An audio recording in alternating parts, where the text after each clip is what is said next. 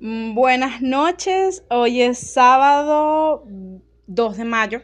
No he grabado podcast debido a que estaba pasando actualmente por una ruptura amorosa.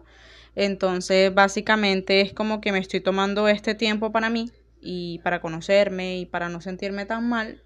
Y es como que mm, no es como lo mejor que me ha pasado ahorita, pero estoy tratando como de reencontrarme y de que no me duela tanto.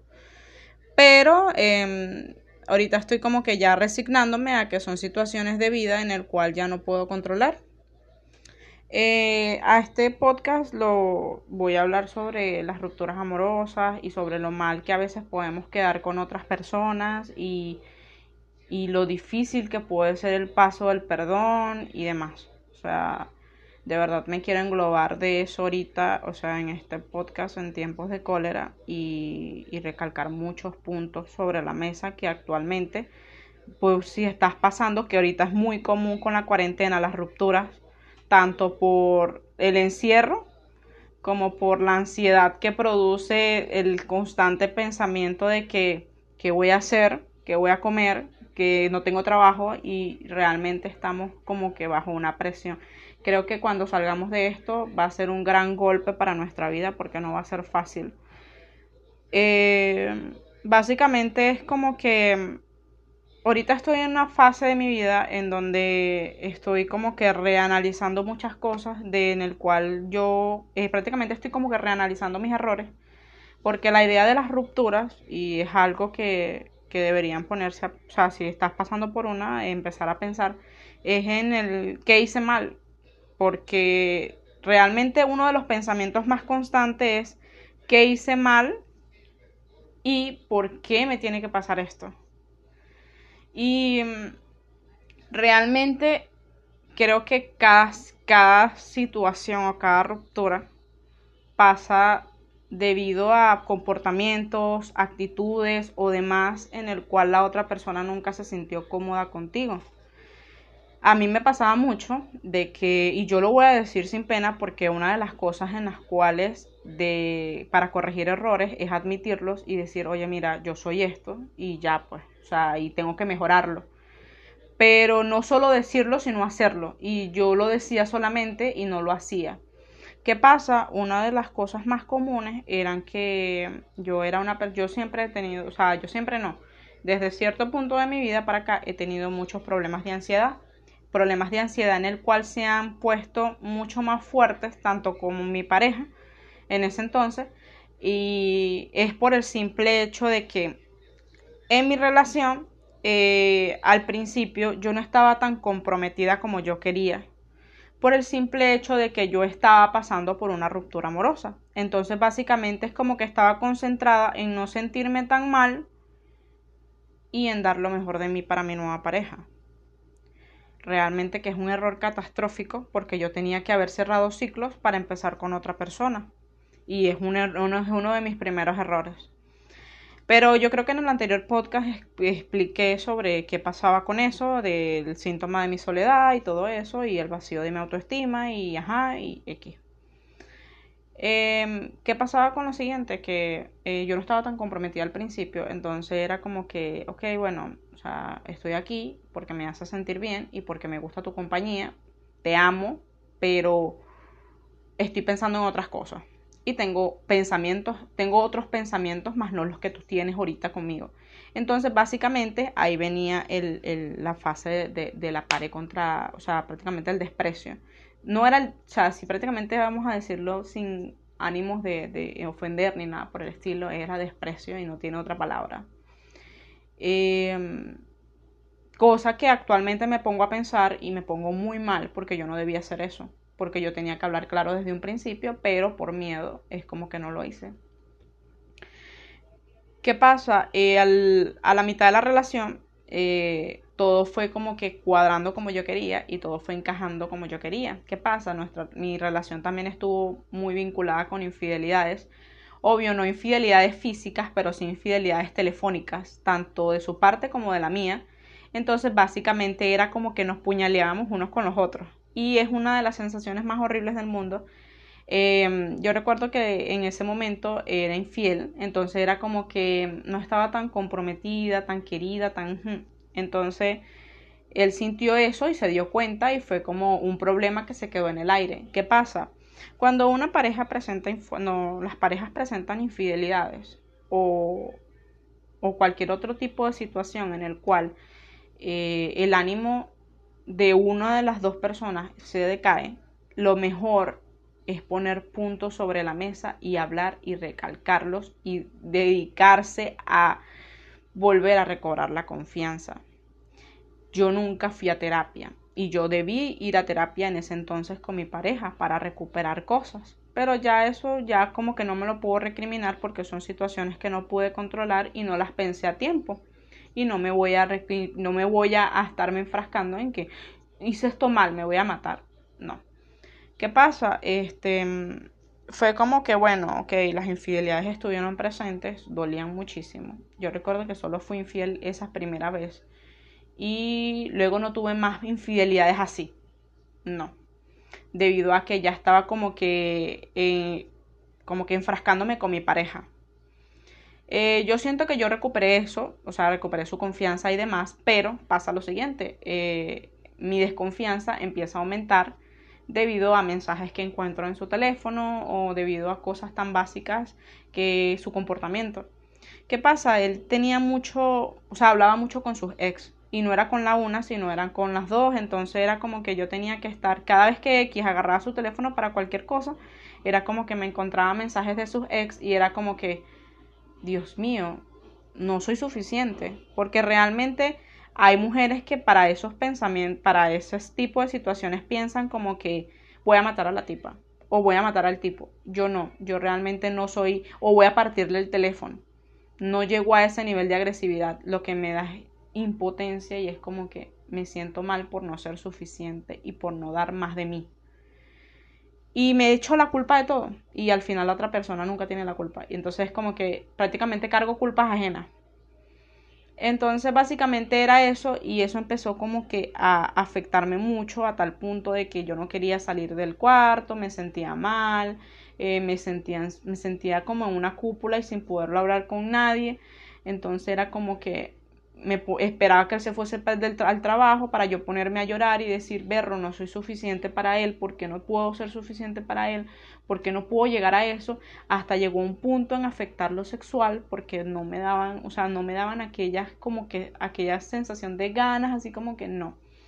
Eh, minimicé mucho eso porque me empecé a sentir acomplejada porque era como que, ajá, este, aquellas chicas son más bonitas que yo, tienen mejor cuerpo que yo, les proporciona mejor felicidad que yo y ese, ese tipo de pensamientos constantes uno detrás de otro que eran dolorosos y era como que él me preguntaba, pero ¿por qué no estamos juntos? ¿Pero por qué no estamos esto? Algunos mensajes les yo los, leía, pero yo no decía nada, sino lo que hacía era quedarme encerrada llorando y me metía a bañar y era llorar y llorar, entonces prácticamente era como que, ok, bueno, yo hice esto y que pase esto ya no tiene nada que ver porque ya yo hice esto, entonces como que si yo lo hice es normal que me puñalen, que me puñalen también, pues. Cosa que no debería ser así. O sea, de verdad que no piensen que el dar es recibir, no. Casi, o sea, tú, porque tú diste no tienes que recibirlo y perdonarlo. ¿Qué pasa? Em, cuando suceden ese tipo de situaciones, en el cual me sentí mal, incluso llegó hasta afectar mi parte laboral porque no me sentía con aquella vitalidad de buscar trabajo ni nada por el estilo porque era como que estaba en una especie de encierro en donde me sentía terriblemente mal y me sentía devastada como mujer. Eh, esos escenarios pararon y fue como que ahí fue como que, bueno, son problemas de pareja y creo que todos los problemas tienen solución. Eso es lo que yo siempre decía. El amor lo puede todo. Y, así era, pero que este, pasaba lo siguiente, yo siempre tenía miedo eh, de que me terminaran, porque siempre, es como te digo, era, me sentía insuficiente, tanto por lo que venía viendo, incluso antes de que eso de, de, de, haberlo, o sea, de haber visto eso, eh, me sentía insuficiente y era como que me dan, va a terminar un día y, y ese día me va a doler mucho y yo no quiero que me duela y yo no quiero sufrir. y, me van a dejar, y me van a dejar, y me van a dejar, y me van a dejar. Y ese era mi pensamiento constante, que me van a dejar. Entonces, básicamente es como que es mejor que nos sigamos, es mejor que nos sigamos, es mejor que nos sigamos en ese pensamiento constante. Eh, obviamente que al llega un punto en que se harta y me dice, ajá, y, y lo hago sentir insuficiente a él, pero realmente el problema era por mí, no por él, porque él estaba bien, o sea, y es como te digo, esa es mi culpa y yo me la he hecho y yo tengo que cambiar ese tipo de situaciones y ese tipo de cosas porque mi siguiente relación no puede seguir pasando esto. Em, luego de que pasan ese tipo de cosas, de los escenarios de la infidelidad eh, y problemas también de casa y demás que suelen pasar en todas las familias, que gritos y esas cosas, a mí nunca me ha gustado los escenarios, a mí nunca me ha gustado las peleas en donde se gritan y se dicen un vainero porque es como que básicamente no me gustan y prefiero como que eh, siento que cada persona tiene que hablar, más no gritar, me estresa que griten, entonces es, un, es como incómodo pues entonces prácticamente fue eso, aparte de los problemas, aparte no conseguir empleo, aparte eh, leía los mensajes, algunos los eliminaba, a veces habían veces que una de sus ex le escribía por Facebook, él se creó otro Facebook alternativo, entonces fue como que eh, a veces le llegaban correos tipo tal te ha escrito y yo como que berro, Dios mío, soy insuficiente, ¿sabes? Y me sentía terrible, me sentía mal, me sentía mal como mujer y, y ahí fue aumentando mucho más mi ansiedad y iba, prácticamente estaba a popa y era como que tengo que revisar el teléfono, tengo que controlar, ¿sabes? Y, y no, es, no es sano controlar a tu pareja y no es sano enamorarse de alguien en donde prácticamente tengas el pensamiento constante de que me va a dejar y aparte de eso me va a ser infiel.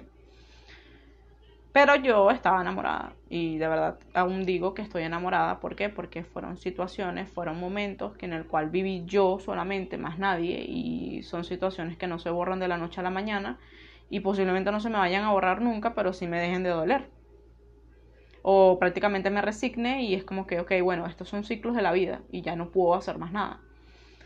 Eh, luego de ese tipo de situaciones en el cual yo estuve vinculada una detrás de otra, una detrás de otra, em, yo me voy de su casa, porque yo empecé a vivir con él un tiempo, me voy de su casa por un problema personal que no voy a recalcar ahorita porque realmente ya eso pasó. Y em, al hacer eso, prácticamente mi relación se fue disminuyendo, o sea, se fue yendo poco a poco eh, recuerdo que su abuela cumplea, cumpleaños en noviembre, entonces básicamente él empezó a actuar extraño y yo como que, ¿qué pasa? ¿Por qué te comportas así? Y él, no, no me pasa nada, vas a empezar, ¿por qué te pones así? Eres una loca, eres una psicópata, ¿qué te pasa? ¿Por qué te tienes que ser así? O sea, más o menos, y cosas así. Y eso a mí aumentaba mi inseguridad porque es como que lo estaba volviendo a hacer. Y lo estaba volviendo a hacer que es lo peor, que es una de las situaciones más terribles de tu vida, que es como que tú sientes que no, pero sí, sí es así. O sea, y, y es como que, Dios mío, tengo la culpa de todo esto.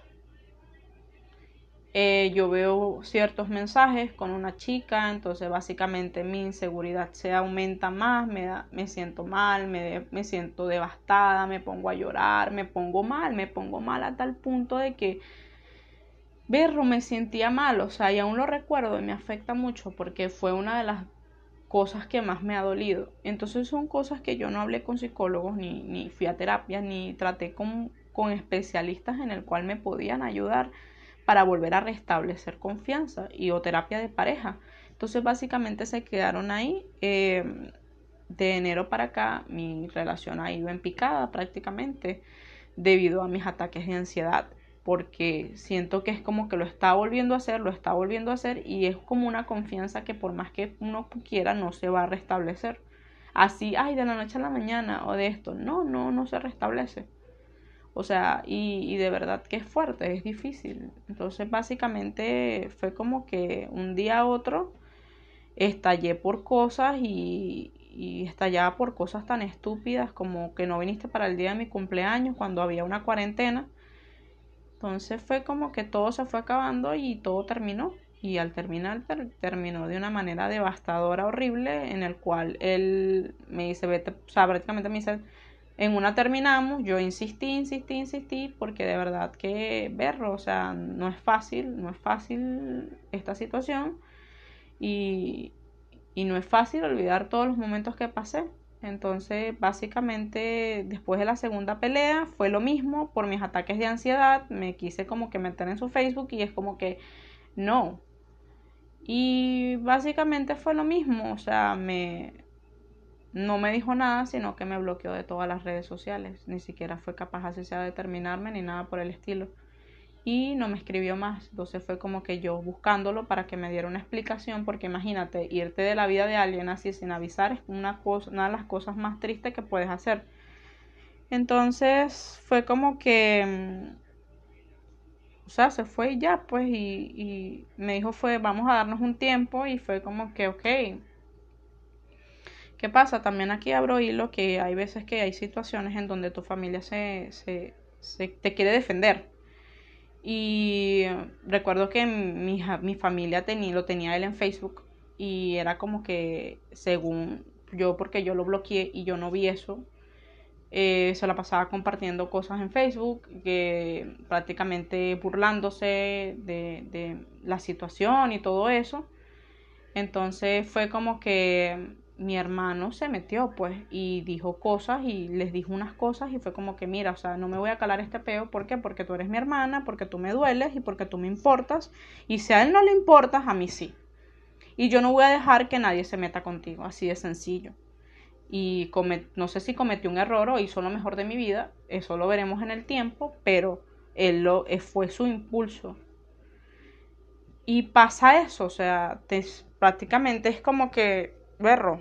O sea, yo no sabía que te ibas a meter conmigo, yo no sabía que ibas a publicar cosas en Facebook de burla, yo no sabía que te ibas a burlar de mí con tus amistades. Son cosas así que prácticamente tú desconoces a la persona y es como que afrontar prácticamente rupturas ahorita es una de las cosas más difíciles, más que todo por esta situación. porque Por el simple hecho de que estamos en una cuarentena, estamos bajo un encierro y no podemos salir y no podemos vernos a la cara y resolver cosas. Y por teléfono no se resuelven las cosas con la misma claridad que se resuelven en persona, básicamente porque estamos bajo un, estamos por medio de una pantalla y no te puedo ver, no puedo ver tus gestos y no puedo ver si me estás mintiendo. Entonces creo que una de las cosas para la cual, si tú tienes ansiedad o X y prácticamente te bloquean y no te dicen nada, obviamente que te vas a sentir peor. Te vas a sentir horrible. Yo creo que ahorita básicamente lo mejor que hay que hacer es tomar lo mejor que las cosas con calma. Ahorita más que todo eh, he visto muchas, muchos suicidios constantes. Eh, conocidos, personas, personas cercanas, eh, personas no cercanas, pero me cuentan como que no, mira, este fulanito se mató porque no tenía comida en su casa. Entonces es como que es una situación de gran riesgo.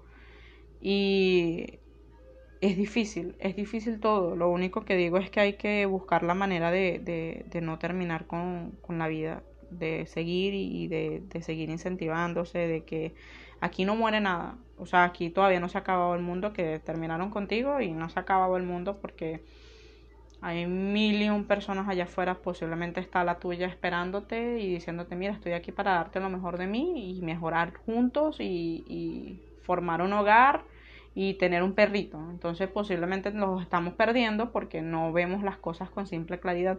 Ojo, si estás pasando por una ruptura y sientes que hay solución a las cosas, eh, realmente considera muchísimo eso de volver, primero sana y después vuelves. Primero te sientes bien y después vuelves con esa persona.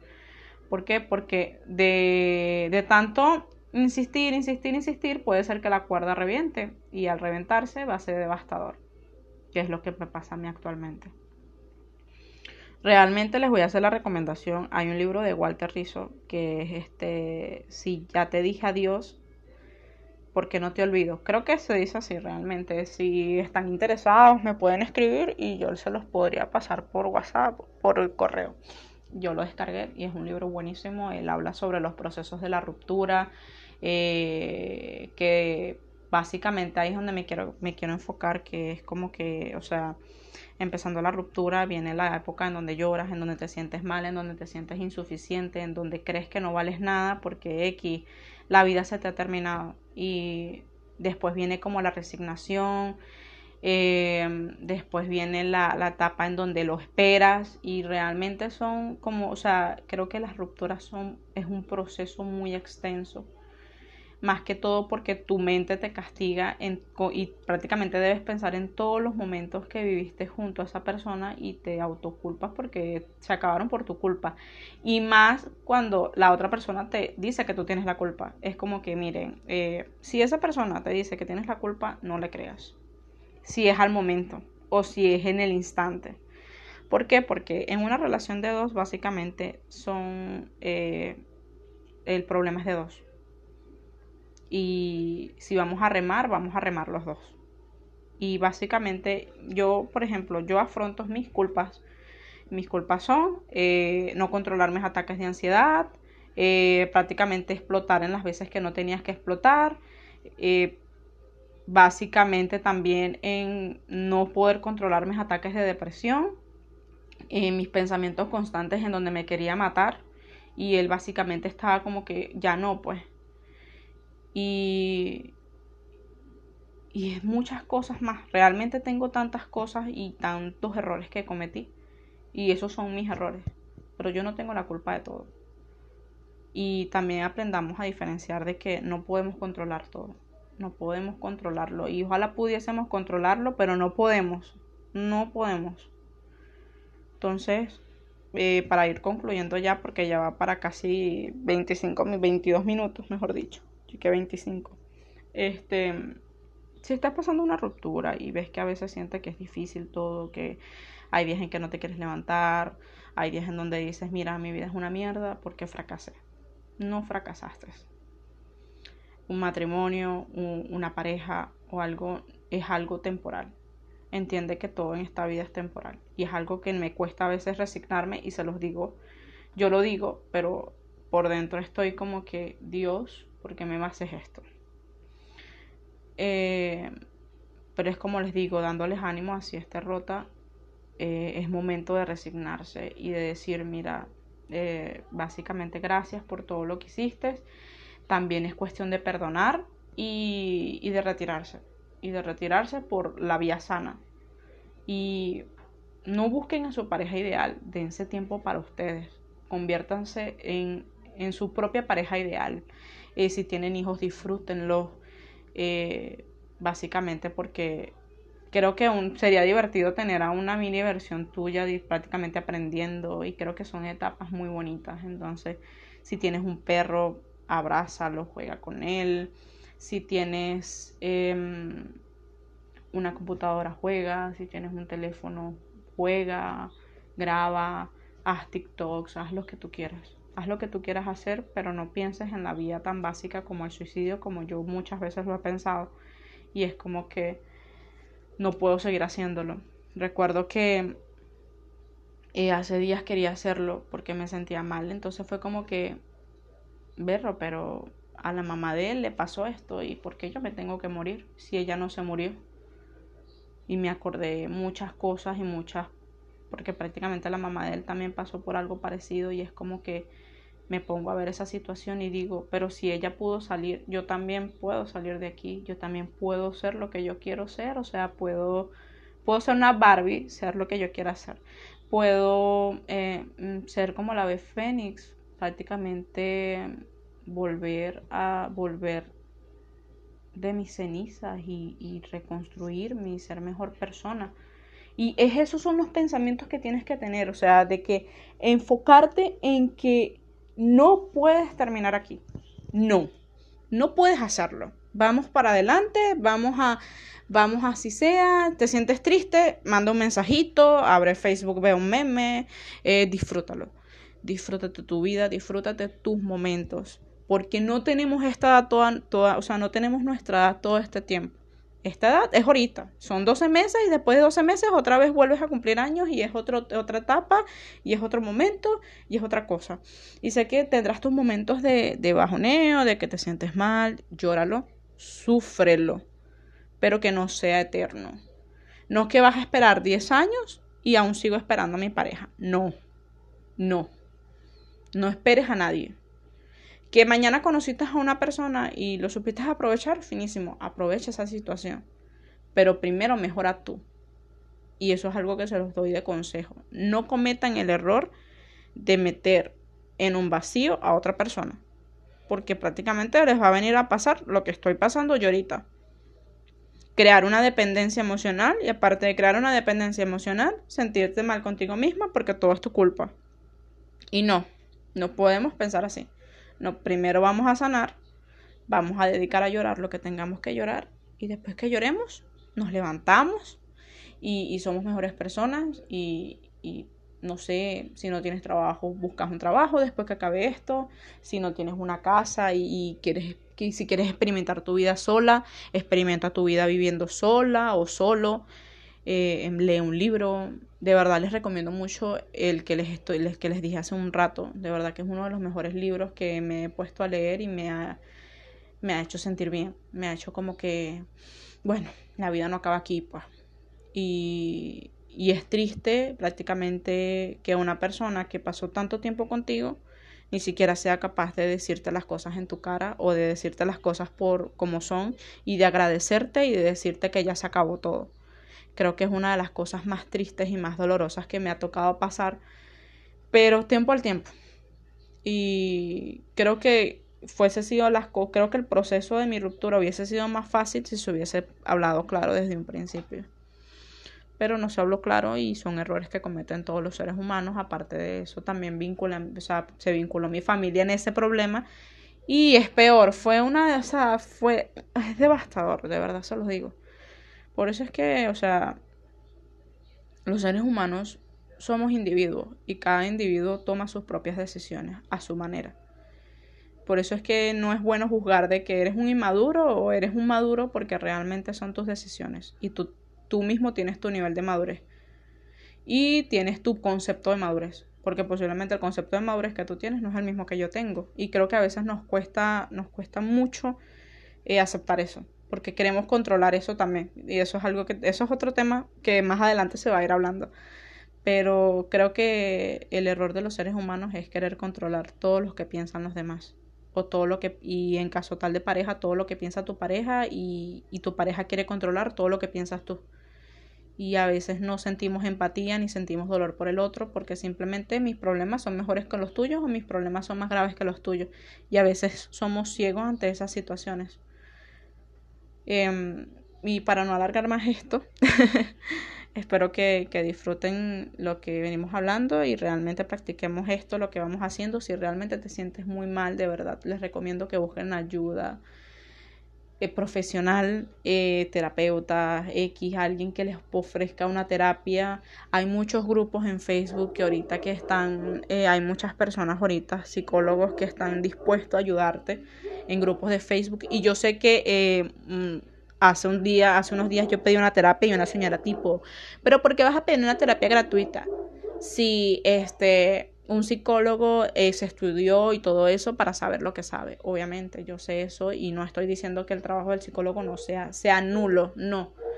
Solamente que yo creo que para esta situación hace falta empatía y, y hace falta como que querer ayudar al otro y no siempre podemos esperar esa ayuda.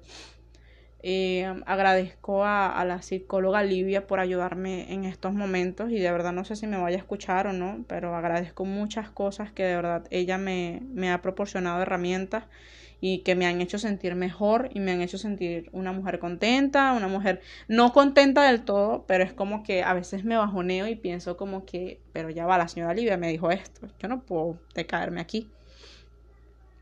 Este, y es como les digo, pongan su mejor canción, bailen con quien tengan que bailar, solos, con el perro, con tu hijo, con quien tengas que hacerlo.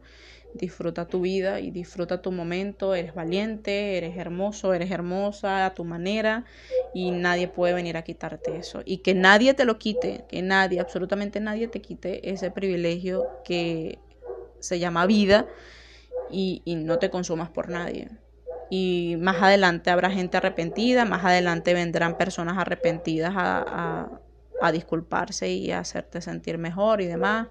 o posiblemente venga tu pareja, tu expareja a decirte, mira, discúlpame por todo lo malo que te hice, no lo sabemos, pues, porque no sabemos el futuro y tampoco lo vamos a controlar, entonces es mejor dejar que las cosas eh, tomen el curso que tengan que tomar y em, espero que disfruten mucho su sábado y disfruten eh, todos los días que tengan que disfrutar.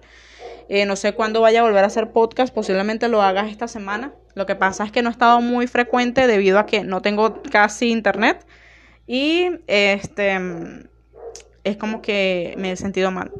Espero que lo disfruten, espero que de verdad esto les sirva de ayuda y les sirva como incentivo para no sentir para no sentir tanta presión ante esta situación por si estás pasando algo parecido a esto y vamos a salir de esto porque no están solos si lo estás pasando no estás solo eh, estoy contigo y te estoy apoyando y estoy aunque por la distancia o X X en donde quieras que estés hay alguien que realmente está pasando por una situación muy parecida a la tuya o ni siquiera parecida y todo es cuestión de seguir. Espero que, que tengan una feliz noche y que disfruten el fin de semana. Y les mando un beso y un abrazo y de verdad que espero que Tiempos de Cólera tenga eh, más oyentes.